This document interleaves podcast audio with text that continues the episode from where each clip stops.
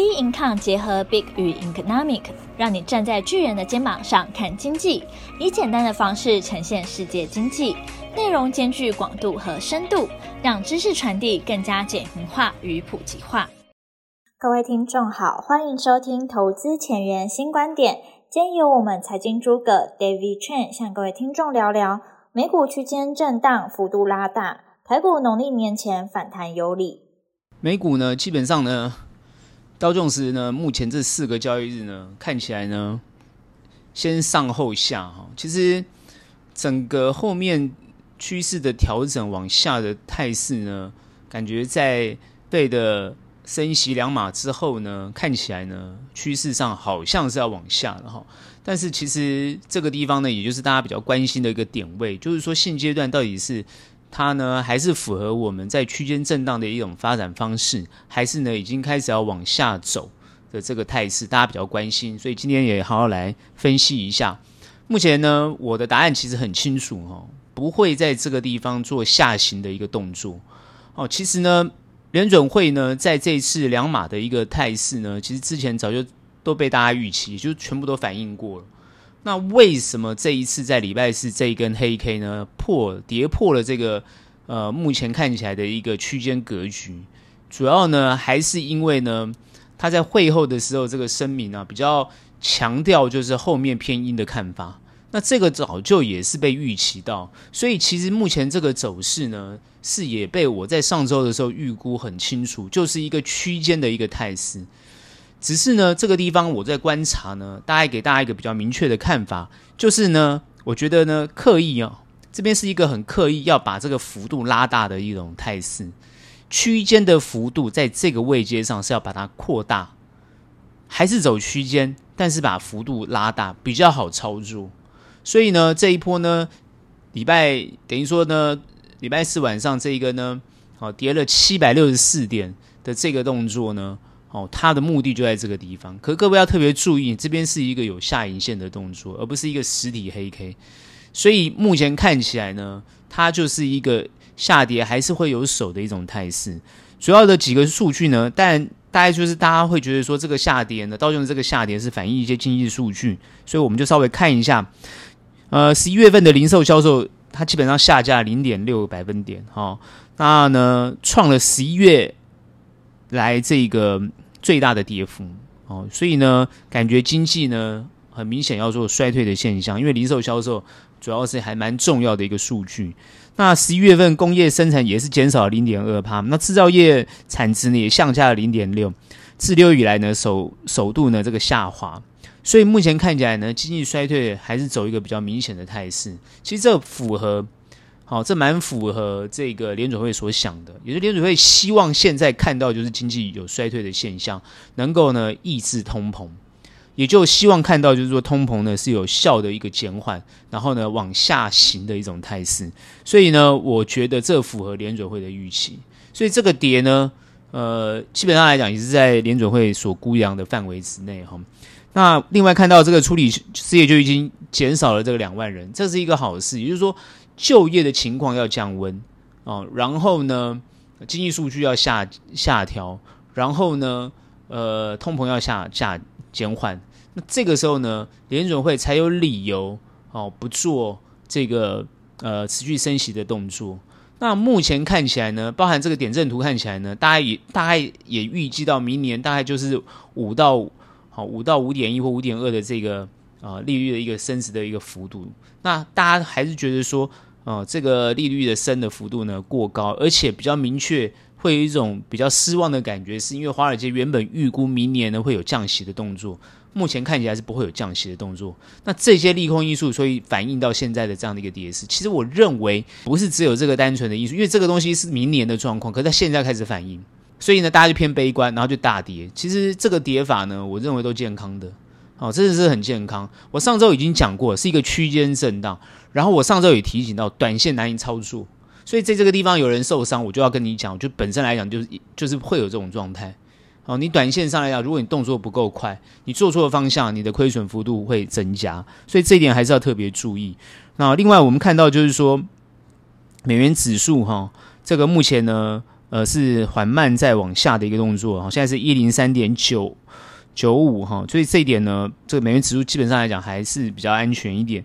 美国十年期公债殖利率是三点四八二，三点四八二，那这个数数据呢，我觉得是持平，啊，没有太大的一个振幅。那比特币基本上来讲是缓步在上升，是到一万七千四百五十五点五的美元。那它已经站稳一一万六，又站稳一万七，现在现在一直往上走。所以呢，我觉得呃币圈因为也传出来这个币安也被挤兑的这种现象。那看起来没什么太大问题，也没有扩散的问题，所以我觉得虚拟货币目前还算啊，目前还算安全。布兰特原油在上一周跌到最低是跌到七十五点一一啊，跌的蛮多的。但是呢，目前已经反弹到八十一点三。那呃，油价这样的一个跌，然后再一个弹的一个动作呢，其实呢也算属于健康的态势。好、哦，也就是说这个东西对通膨来讲影响啊、哦、不会大，而且通膨要缓慢的。好，就要往下走哦，所以呢，呃，我觉得是一个健康的。特斯拉呢下跌，跌的比较多，跌到一五七点六七。哦，特斯拉最近呢，这个呃跌的相当的多哦，代表说呃成长型的股票在这个地方大多会有修正，目前感觉上还是没有修正完，所以呢持续会观察。但是我知道好像这个伍德啊，这个基金啊，市场有去买，哦，这个女股神他们有去买，有人去开始抄底，所以。我认为 Tesla 也不会再持续做破底的动作，哈，在这里还是要持续观察。那 Apple 的股价周二已经反弹到一四九点九七，哈，后面就开始跌，目前是收在一三六点五，所以呢，苹果股价在这个地方也开始出现这个震荡的现象。呃，对于消费市场来讲呢，目前还是会有一种比较偏悲观的态势，这一点大家还是会去注意。主要这些都是还是比较针对科技类股后面的走势哦。那现在币呢是小贬到呃三零点七三一，目前看起来呢，嗯，我们认为就是说，呃，台股在后面的走势上来讲，其实还是跟美股做联动。那新台币这边还是趋于一个比较稳的一种态势。好，不管它这个升贬呢，我认为。都还是比较一个呃走稳的态势，还不会有太大的影响。目前呢，整个美国在这个对于股市上来讲呢，大概有什么样重重大去影响的一个关键，主要都还是 focus 在联准会。其实大家会觉得奇怪，我们怎么一直讲联准会，怎么讨论那么久了还是联联准会？好，跟大家报告，就是联准会，没有别的。因为事实上来讲，美国政府现在你说拜登政府他们的一些政策目前都在执行这个进行中哦，所以呢影响并不大。而且因为刚选完，现在大家主要是针对呃二零二四的这个总统大选在在做布局，所以因为刚选完，所以其实是一个坦白讲是一个政治空窗期。所以呃目前呢看起来共和党呢有呈现分裂的态势，而且拜登已经确定要继续选哈。拜登这个继续选比较有趣的是，是马克宏说出来的，不是拜登自己说的。所以目前看起来，拜登想要连任，川普又想要回锅，然后共和党现在呢内部呢一团乱，哦，因为有反川普的啊，有支持川普的，所以呢看起来呢，拜登好像赢面蛮大的。那再加上呢，美中之间呢，不管是呃科技战啊，因为他最近美国对于这个。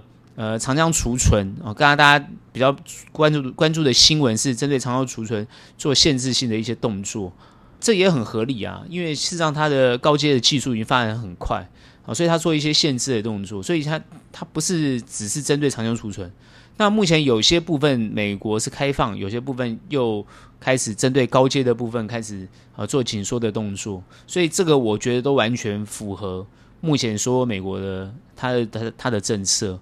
只是大家会关心，就是关注，就是说，诶，不会像过去一样全面反对，哦，全面紧缩，没有，它有些开始放，然后有些开始紧，慢慢的把这些美中之间的贸易跟科技之间的这些关系理清楚。我认为，对于整个国际，哦，包含经济啊或贸易的趋势上来讲是有利的。所以目前看起来，美中之间呢，哦，会慢慢趋于一个有利的态势。好，那再加上呢，呃，习近平最近呢，主要是呃去了中呃去了这个沙乌地阿拉伯。那去沙乌阿拉伯呢，当然签了一些重要的协议。那这一点倒是对美国的外交上来讲，对中东政策来讲呢，是一个比较大的挑战。但是我认为不影响，因为美国现在把重心是放在呃，除了乌克兰之外，哦、就是放在亚洲地区，所以它重心放在亚洲地区。那中东地区它本身就已经有点不大管了，因为自从呃美国撤出阿富汗之后，这个我觉得态势已经很明显了。哦、我觉得中东事务它有点不大想去呃过分的干预，哦、所以呢，把重心已经移到亚洲。那乌克兰方面呢，我认为现在也传出来。哦，这个拜登呢，就是美国政府的高层呢，已经开始在跟这个俄罗斯做接触的动作，好、哦，要做这个和谈的准备。那当然，现在呢，泽伦斯基是很硬啊，是呃寸土不让。我认为这跟乌克兰的决定呢没有太大关系，因为乌克兰最近要可能要要选举了哈、那总统选举，那基本上来讲呢，呃，泽伦斯基当然是要展现出非常强硬的态势，然后希望能够凝聚选票。可是呢，事实上来讲，局势到底对他有没有利，也不是很清楚。原因是因为呢，呃，乌克兰基本上今年的冬天很难过哦，而且现在这边两边的作战态势呢，感觉上呢，俄军比较呃攻势减缓嘛，因为采取一个守势的态势。然后呢，呃，乌克兰这边呢，哦，最近的新闻是他们打到这个俄罗斯本土，哈、两边都是用无人机在互相攻击啊，好，那我觉得无人机的话就比较好推卸责任嘛，哈，所以呢，呃，感觉上战事没有扩大很严重，所以看起来两边是在一个焦灼的一个态势。那趋势呢，就未来趋势来讲，应该还是透过谈判来解决。不过双方现在有一种共识，就是说这个战争会拖很久，也就是说目前要把这个战争拖久。可是你注意观察油价哦。其实也趋于慢慢一个稳定的一个态势，所以已经没有像之前那么严重。那再像今年的欧洲，感觉上这个能源的储量是可以过冬的。哦，大家原本很担心，可是后来因为天然气的储的这个运输上来讲，后来就把这个，比如说几乎把那个储气存气槽都已经填满了。好，那今年就过应该可以过。所以呢，哦，如果可以过过冬的话，那。欧洲也没有太大的影响，主要就是希望那个和谈部分呢能够尽快尽快执行。这一点呢，还是要看哦，这个俄乌双方之间哦的一种一种谈判啊或关系。那因为大致上来讲，目前大部分都还是想要这个促促进双方和平谈判的一种态势，就是不要再打了，哦。但是呢，不管是原物料啊、能源价格啊，或者粮食价格，都已经恢复到战前的状状况，甚至要恢复到疫情前的情况了。所以，我认为趋势上来讲呢，这个通膨的问题呢，已经慢慢的要把它做全球要把它做解决的动作。哦，所以这个是一个全球的共识哈。因为因为通膨是大家都没办法接受的，所以再加上呢，不管是美国或者欧洲，都做升息的动作。哦，就把之前过多的资金收回，所以目前看起来的，我觉得趋势上来讲是有利的，所以我们才会一直谈到说后面的走势不会如大家所想象的什么暴跌啦，然后呢怎么样怎么样，好，那不不大可能，基本上还是处于处于一个区间的动作，甚至于它区间之后，它很快就会做反弹的动作，但因为联总会又怕它弹得太快。主要我就一直一直谈这一点，就是不要让它弹得太快，因为市场常常波动很大，一个小一个消息就几百点啊，对不对？这样一个涨跌幅，对不对？这就是这就是联准会不想最不想看到的情况。好，那如果说会有这种情况，它那个幅度就会增加，好，就会把这个区间整理的幅度拉大，但它还是走不。走脱离不了这个区间的一种态势，只是大家比较关切的就是说，会不会趋势就是区间整理是往下的动作，目前还没有看出来有这样的一个趋势，所以呢，呃，可能就是要到新历年后的一个情况才会慢慢拉开来这个局势。但我认为就是说，呃，在第一季，哦，第一季因为不能用一季来看呢，哦，就是说目前比较好的就是看起来呢。应应该会在一月份的时候都还处于一个比较强反弹的，就是会有一个反弹的动作。哦，那二月份呢，或者三月份，可能呢财报出来之后，或者经济数据出来之后，都非常的不好，那就会有一个下行的一种一种状态。那这个下行状态大概会走到走到多久或多远？端看明年的整体经济状况。所以现在所有人的预估都是明年经济状况不会好，这点就是大家必须要去清楚知道的。明年经济不会好，但是因为呢个别的表现会不一样，各个产业领域的表现会不大相同，所以呢就要去看。以趋势来看，如果明年不会好，那很多股票就会还是会持续修正。那修正呢，就会进入一个合理价格的一个状态。那它只要进入合理价格呢，自自然而然就会有一个反弹的情况或反弹的空间。那那个部分呢，到时候那个部分就是可能是获利的机会。那在那个部分之前面这些东西，那可能就是你亏损的关键。所以的各位要去抓紧这个这个节奏哦。所以我一直说，区间震荡呢，基本上短线操作呢，就风险意识要非常的高。那布局呢，哦，那主要就是呢，你所观察的市场，或者是你呃，你所观察的这个呃产业的趋势，哦，它是不是这个时候呢被修正的过多？就好像有人会去低接 Tesla 一样，认为这个过分的低估。可各位要知道，他们的位阶都还是相对的很高。好，所以这一点还是要特别去注意。这些科技类股呢，你再怎么跌，它的位阶都还是高。好，那到底什么样才是合理价？那也还要看明年的景气状况。所以这一点呢，还是要特别去注意。可是很多人会说，明年景气大家都说不好，那明明就是看起来很多很多地方也都开始复苏啦，怎么会不好？就是它是一个交替的阶段，就是景气虽然不好，可是呢，有些基本的已经被拉动。啊，这个就是为什么很多人看好，比较看好下半年的一种反应，明年下半年的反应。好，所以呢，明年下半年会不会做一个比较不错的拉升？好，或者是明年呢，第二季呢就已经可以进入到一个比较低点的一种状态。这几个节点都还是大家比较要关注的地方。好，就是明年到底什么跌到什么时候，然后明年什么时候开始反弹，涨一波比较明确的呃升值的幅度。那这点这些的节奏上，就是各位要好好把握的机会。好，那呃美股呢，我们就是这样来看，看一下台股哈，台股五个交易日基本上来讲还是处于一个比较平的一个状态。那主要比较重要是，其实礼拜三、礼拜四，呃，尤其是礼拜四这一根红 K 哈，看起来是已经站上所有的均线。原本呢，大家当然还是期待，就是说股市是不是在这个地方会有比较好的一个反弹。但是很明显，在礼拜五这一根跳空的黑 K，把它整个格局做跌破的动作，这个地方大家又开始担心了。所以呢，又有很多人赶快问，就是说到底现在是怎么办？那我们看一下美股的情况呢？之前看美股呢，大概就是前面我们分析的，就是说美股这一根看起来非常大的一个跌幅啊，七百多点的一个跌幅，事实上是影响今天台股比较重要的关键因素。所以美台股一开盘就已经跌了，跌大跌了两百多点啊。但是呢，尾盘呢就很明显的有一个很长的下影线出来。哦，今天最后还是跌了两百零五点，没有错。可是呢，成交量呢也达到了两千九百七十四亿。哦，目前它是收在一四五二八这个点。目前大家在观察，就是说很多人当然是比较担心往下的一个动作。可是我们在盘中，哦，它整个在走的路线上来讲，就很明显一直有支撑的动作。哦，所以呃，看起来台积电呢也没有跌的说非常的多哦，跌了九块五。好，其实呢它是收在四百七十一块。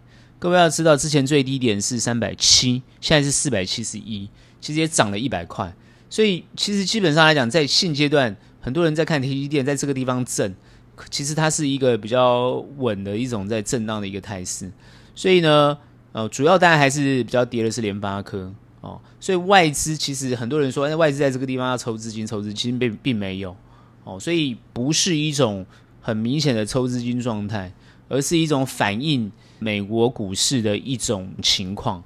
我认为在这个阶段上来讲，它还是一个区间震荡，没有改变。基本上来讲，上周已经预测了，所以这。这一周就是台台湾，我上周预测很准确。那这一周呢，基本上来讲，后面呢，我们也是认为是一个震荡的一个状态，而且很快在这个地方就会把这个跳空缺口补起来，往上弹的一个一个一个态势。只是大家会说，那会不会弹到又突破啊什么的？其实不会哈，还是一个区间震荡，而且是走的是像美股一样，只是拉大这个幅度而已。因为如果区间太小的话，不好操作，所以他把那个幅度拉大，至少可以扩大。哦，比如说有四五百点的哦的一个空间，四百点或五百点的一个空间，能够来回操作的机会。但短线上操作还是风险相对高。哦，其实上周我已经讲过了，所以呢，很多人在上一周如果没有进场操作，其实也没有什么太大关系。哦，因为操作的技术要比较高。哦，事实上我们很多做短的这个呃效益都还不错。一般不会做的呢，但效益就不会这么好。中长布局其实都没有什么太大的动作，跌也跌不多，然后呢也没什么涨，那其实还是处于一个布局的阶段，主要是期待它一个比较有明确的反弹一个状态。所以大家都会想到底会不会有反弹的机会？答案告诉大家会哦。为什么那么肯定？呃，各位要知道现在呢，外国哦，主要主要是国际的投投资人啊，这个时候都在放假。那台湾当然还没有到放假这个放假阶段，他们一定要过完西历年之后，哦，就会归队。基本上来讲，现阶段还处于一个呃不会那么积极的一个动作，在一个不会积所谓的不会积极，各位要知道，所谓的不会积极，就是不会作为一个攻的态度，攻攻守攻守嘛，就是攻就是攻击的态度，他不会主动拉动或主动做攻击的动作，他们主要就是一个反映国际的一个。很正常的一个调节，不管是买或卖的一个调节，所以呢，不会有太大的动作。那不会太大动作的话，就要看内资。所以目前看起来，内资在现阶段呢，呃，会搭配国际股市的一种状态呢，等于说呢，哦，会锁定对象啊，自行操作。但问题出在哪里？问题出在这些资金本身来讲，流动速度非常的快，你很难抓出一个比较明确的主流。也就是说。如果说你觉得生气是主流，可它一下就不是了。然后你说最近呢，呃，像今天很多人就讲这个，呃，这个后疫情时代这种什么旅游啊概念股，哦，这个疫后的这种像有什么游戏股等等之类，可你看也是一下子，今天马上就杀下来，哦，那还有就是呢，航运呢有撑住，啊，长荣就涨了七块钱，收在一六四，所以刚开始是弱的，后来尾盘就是又变强。这就是一个态势上的，它资金流动速度非常的快的原因，所以在这个地方呢不好掌握，所以很多朋友问我说，做短的朋友真的是一定要 很专业才行，不然呢还是容易受伤。那在这个位阶上做布局的想法，因为呢台股在这个时候的位阶，虽然它是一万四千六的这个哦一万四千六的这个左右的这个位阶哦，在这一个地方横向整理。可是呢，你跟之前一万八来比，虽然才一万四千六，当然你会觉得稍微低。可是呢，你在一万两千多的时候，它还是在比较高，它几乎在一个所谓的中间值的一个位置上。所以呢，在这个位阶上来讲，哦，所以基本上来讲，还是属于一个呃偏高一点点的地方的姿态在整理布局，当然也是可以。可是呢，你在布局的想法上来讲，可能你的时间就要拉比较长一点。所以这一点呢，还是要大家比较注意一下。好，所以呢，目前在选股上来讲，或者是趋势上来讲，其实都要看看稳一件事情，就是说国际的盘势到底在这个阶段，或是明年的经济在这个阶段，到底是是不是提前反应，还是做一个提前的预预警的动作？事实上来讲，这次联准会呢，已经比较明确的把明年度的状况呢，也跟大家做了一些指引。虽然最近没有做一个。呃，前瞻指引的一个明确的告示，可是呢，他在公开谈话或者是在演讲各方面的机会上来讲呢，或者点阵图呢，也是一种前瞻指引的动作。各位要知道，联准会的前瞻指引是相当的重要，因为呢，所有国际的投资人都会盯紧盯着这个前瞻指引来去看，自己画图，所以。前瞻指引呢，也就是表达出联准会现在的态度跟对于整个全球经济目前的想法。可是你要知道，联准会的动作通常是比较慢的，不会快速反应。市场常常就是呢过分解读，不管是乐观或悲观，都过分的解读或过分的反应，所以它没有办法趋于一个稳定的情况，只能呢慢慢走出一个趋势来。所以呢，很多时候在这个时候。你的投资的部位，你的投资的决策跟策略，就有时候比较难以捉摸，不好反应。那我们上周谈到，变才是投资的一种一种关键法则。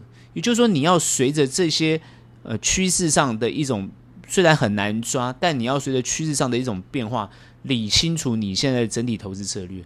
所以大部分很多人在认为投资上来讲，就要做就要做一些布局，比如说什么债的布局，或者股的布局，或者比例的布局，或者是资产配置的布局。就是说，他都必须要做一个调控，而不能只是往一个方向走。好，所以呢，很多时候我们大家大部分在看这个局面的时候，本身就要有一种警觉性。也就是说，多跟空，你本身都要有具备好，这个要有心理准备。所以空头的时候，当然它不能用多的角度去看。但如果空头来了，好，那你应该要做哪些防守的动作？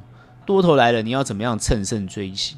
所以这些呢，都还是要看各位哦，在拟定投资策略的时候呢，哦，必须要做一个比较完整的规划。然后呢，呃，台股走到这个位阶上来讲呢，哦，它就是跟国际股市联动。目前呢，还是主要虽然是内资归内资，但是看的投资趋势都还是看国外的呃这个状况来去做后续的研判。其实不是只有台股而已，不管是韩股啊、日股，甚至于陆股，都也是观察美股或者是国际主要的资金的流动。所以大家要知道，不是说我们自己闭门造车，自己看自己，不是这样，你还是会去观察啊其他国际的状况。所以目前看起来，所有的资金在这个位阶上来讲，短期的资金因为你太难以捉摸，不要去做任何妄想的猜测。哦，如果你今天做妄想猜测，那你就要动作很快。如果你不是做这些东西，你是要看产业趋势，想要找出比较好的标的，稳打稳扎稳打，我觉得那才是一个比较好的看法。当然，短期内不会让你赚到钱，我很明显告诉大家不会，因为你看的就是比较中长一点，哦，你看的比较趋势远一点，短期比较难。好，但如果说你想要短期获利，那你的标的就要选择的不一样。哦，甚至呢，要承担风险比较高，所以呢，这点就是要自己把这些策略拟定好，你在面对市场上来讲，就才可以从容不迫。这是我常常讲，就是说你投资上必须要让自己达到从容不迫。当你很多时候在一个，比如说你的资金结构或者是投资策略啊不符合现况的时候，其实呢，立即调整是一个最好的办法。但如果没有办法立即调整，那你也要缓步调整，因为如果你知道后面的态势是怎么样，那你就要缓步调整。好，所以回过头来来谈后面到底怎么办。如果在这个地方区间震荡的时候，各位要记得反弹就是一个很重要的掌握的节点。也就是说，每一波的反弹都是你哦，有可能你低阶做布局的时候，反弹就是你获利的机会。有一种，另外一种可能就是说，你买的位阶过高，那反弹是你一个。尽快收回资金的一个策略，所以我最近看很多朋友就是说，因为之前被套住了，就不大愿意呃这个卖掉，承认亏损，会有碰到这个情况。但如果你的股你的这个股票是好的，趋势是趋势是好的，当然是不要轻易的出场，继续跟他死磕到底。但如果它不是，你就要做调节或做调整。所以反弹就是一个很重要的机会。所以目前到底有没有反弹机会？好，我们在观察或预估，事实上是有机会的。好，以时序来讲，以时序来讲，就是说新一年之后，就是呃新历年嘛，就是进入了这个第一季的一个情况。这个时候呢，不管在十二月底或者是新历年的这个阶段，其实呢，一般的经济数据或消费的情况都还算不错，所以其实呢是有利于整个投资市场的。这一个节时节点上来讲，股市它再跌也不会跌到哪里去。那它弹的幅度呢？它就是可能回归到之前，好，它可能跌过多的一个阶段。所以我为什么会看好后面的一个情况？我看好不是说看好，不是说明年整个看好，不是，我是说在新历年过后，农历年前，它其实都会有一一波不断不错的一个反弹的一个行情。你看今天，尤其是今天台股，我真的要认真看。今天台股呢，一开始就是跌得很凶，然哦，跌得很凶，一开始就大跌，哦，因为呢美股昨天大跌，所以台股一定大跌，这没有问题。可是呢，你会发现它跌之后开始有支撑，支撑还不算什么，它开始有反弹，拉了一波，哦，很多就看到那个盘中拉了一波，拉上去之后呢，诶，但它又开始修正。这个修正也很合理，哦，它不能够呢跌太多，所以呢，它基本上它也没有拉很高，对不对？好，它碰到过了一四五三零之后呢，一上去就开始开始走横向整理，但它尾盘稍微修正一下，但是基本上来讲，它就是一个跌下去有支撑，开始弹，然后拉升，然后整理，然后稍微横向，哦，没有跌破，然后就是做一个平的动作。那你看这个它的态势，就是说它今天就算修正，它也有所支撑。虽然很多人说还是大跌了两百多点呢、啊。啊、还是大跌两百多点，啊、哦，感觉很痛苦。可是各位要去想，如果没有跌，怎么会有买盘进来？就是因为它跌才有买盘进来，这样懂吗？所以有时候不是跌不好，也就是说跌其实是一个好事。可我看很多人昨天晚上就睡不好，为什么？因为昨天晚上看到美股开始大跌，然后台子期也大跌，然后台子期大跌两百多点。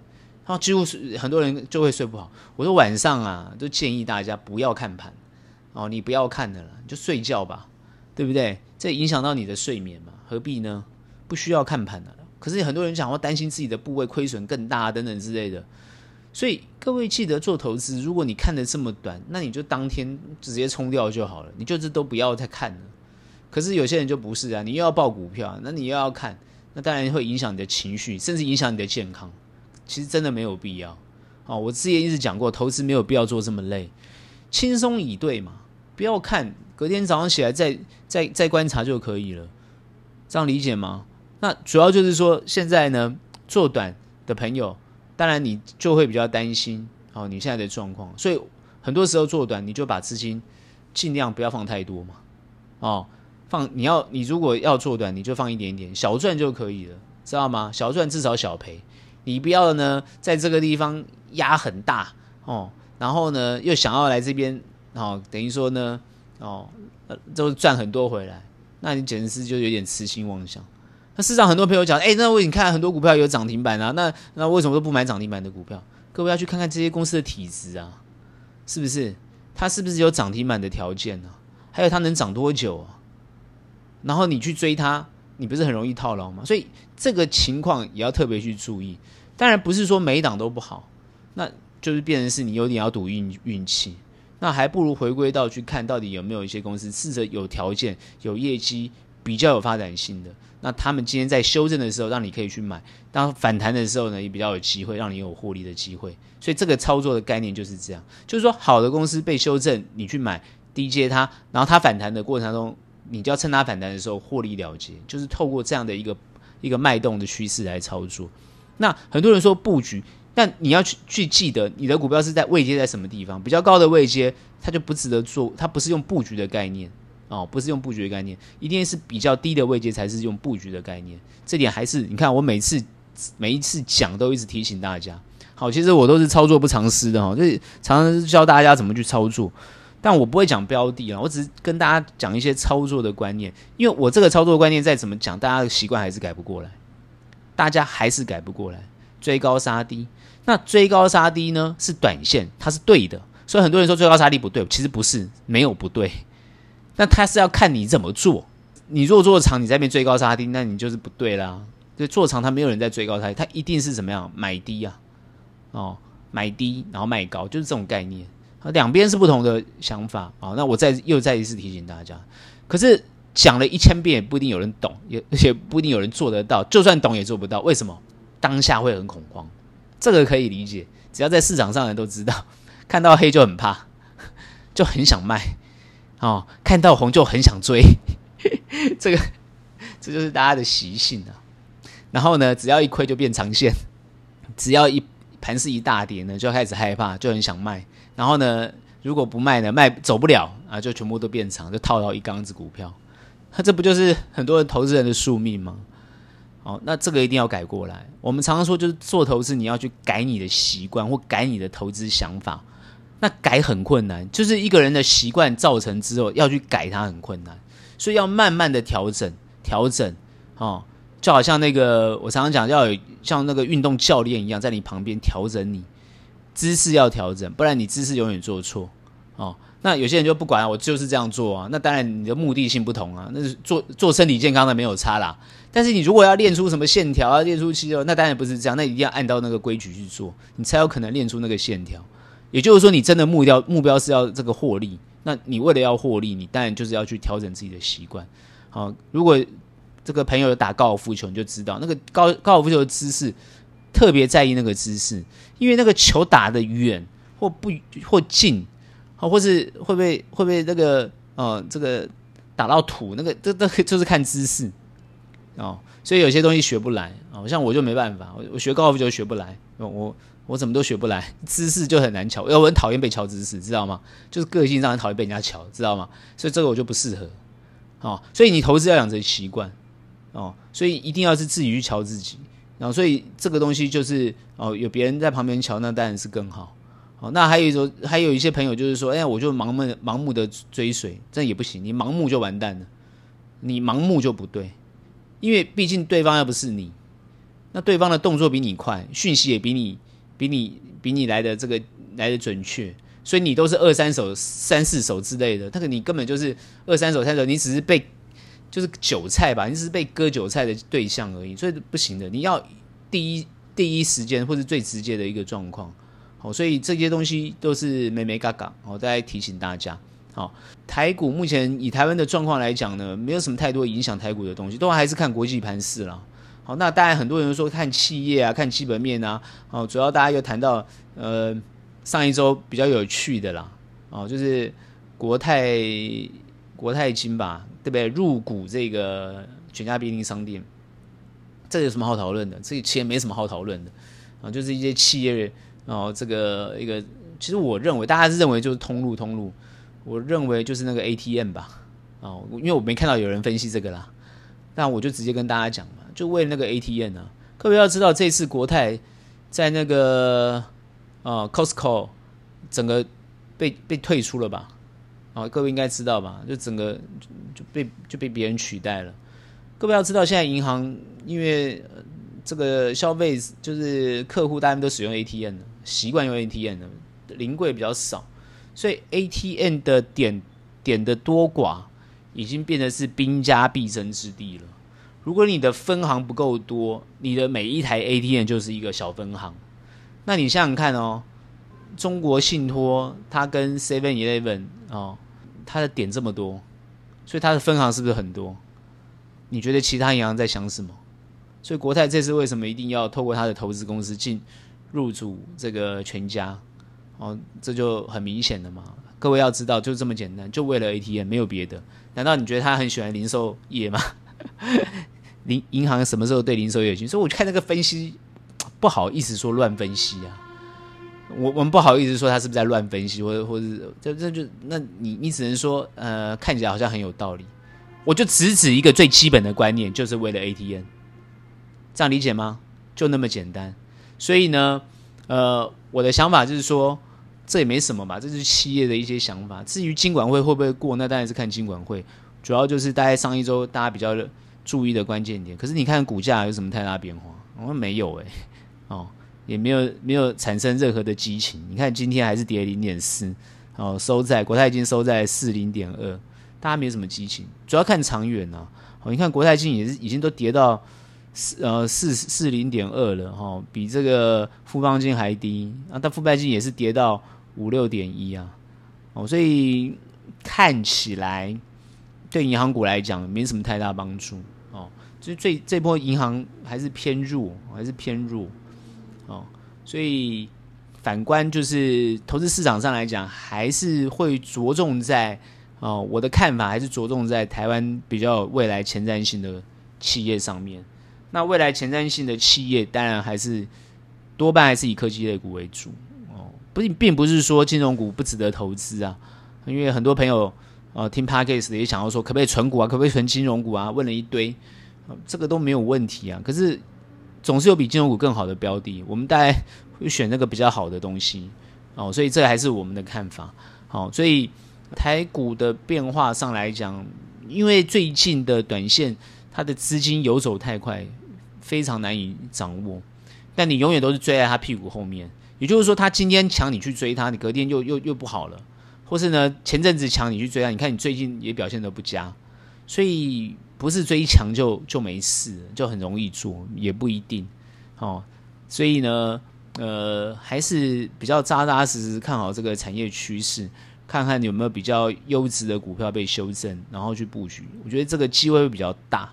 但短线的操作不是这样做的哦，各位要记得，我刚刚讲的都还是中长的想法，就是我刚刚讲说布局的概念是中，就是好公司这种被修正的这种还是中长的想法。但是你短线上来讲，你可能就是要看准，然后去追，要比他们更快，动作更快，比那些游资啊，就是那些资金更快的动作，提早布局卡位，然后等它来拉，能不能等得到不知道，所以你的操作呢，就是变得要更灵活，哦。那不会做的朋友还是一样不建议做短线的这种这种，在这个阶段，因为它是一个高档震力的震动那个整理的阶段。如果你要布局，你可以等年后，或者是呢，哦，就是看就好了哈，因为不要受伤了。我还是倾向建议大家不要在投资市场上受伤比较好。哦，那呃。积极获利呢，当然是有机会。我之前也好几个礼拜前也是谈到要怎么样积极操作跟获利，那也是有机会。那真的就是要比较啊动作要够快，然后要注意。好像今天我们大家也会建议做一些布局。有些朋友说：“哎，为什么今天布局？那 那搞不好礼拜就是礼拜一会反弹啊？”说：“哎，怎么怎么会你这么厉害，知道礼拜一会反弹？其实也不是我们那么厉害啊，看一下趋势就知道。你就看今天美股的状况嘛。啊，今天晚上美股状况，如果今天晚上美股还是跌，好，那礼拜一继续布局。”就这么简单，然后机会就是在这个地方。但如果呃今天他开始弹啊，那也没有关系哦。所以呢，这就是啊，好好去看观察哦，然后呢做一些部位上的调整跟切入哦，都是有机会的。那很多人会问，主要是问说，那到底呃什么时候会反弹？到底呢呃什么时候呢就是开始要往下跌？其实大概分析了几个状况，还有观察。大部分一些法人的看法，哦，就是分这个农历年前跟农历年后，这是一个蛮重要的关键点哦。那我前面已经讲了哦，我刚刚已经前面讲了，大家呃有注意听就知道为什么是农历年前跟农历年后的差别。好，那为什么是哦？为什么会有这个一月份会有一些反弹？哦，新历年后为什么一些反弹？主要是资金哦的关系。那关键还是美股要反弹，要先弹，那这些东西是有关联性的。如果没有弹哦，如果都没有这样走，那也要做一些哦防御措施哦。但是它不会跌太多，是有它的理由在的。我还刚刚还是讲过，那些经济数据都是一个很好的支撑。农历年后呢，就会有一些修正啊，主要还是经济数据的关系。哦，当然，因为很多人会觉得说，哎，农历可不可以爆股过年啊？那农历年后呢，会不会有就是红包行情啊等等之类的？哦，那还是主要是观察，就是说，因为一月份呢，它公布的这个业绩，哦，它是农历年前嘛，农历年后呢，公布业绩呢，就刚好你放完假回来嘛，所以呢，整个你去观察是不是这样，就跟。整体企业台股的财报业绩就有关联性，所以我看大部分的预估是跟营业就财报出来的数据有关系，那也比较合理啦。如果它脱离财报，各位会不会觉得那个分析就有点就是没有支撑的点点嘛？好，因为大部分很多人就什么波浪理论什么什么讲了一大堆，那那些东西有点像这个好像那个拜拜问神明一样的意思吧。如果以业绩来看，会比较比较比较准。法人看业绩啊，他看业绩来布局比较实在。但是有时候股价跟业绩又走的不大相同，所以呢，大概会有个股的差异性，就是个股会有差异性。所以这边就是到大家比较主要是要做功课，在这个地方业绩会有差异性。所以你大概选一些有业绩的，受伤几率比较小。但是你还是要动作，因为它整体的趋势看起来，如果是经济衰退，它业绩就是会受影响。各位要知道，那业绩受影响，你你主要去观察你现在手边的股票为什么会从高点又走下来的原因，通常就是你看它的财报就会比较明显的衰退。那现在要解套，当然都是要看它业绩，看能不能再再回来。啊，各位特别去注意，这跟业绩是有关联性。可是业绩通常是反应的比较慢。也就是说，你的股价已经先反应了，业绩才会后面反应。所以各位要知道，有时候当你受不了把你的股票卖掉的时候，它业绩开始来了，股价开始反弹。有没有发现？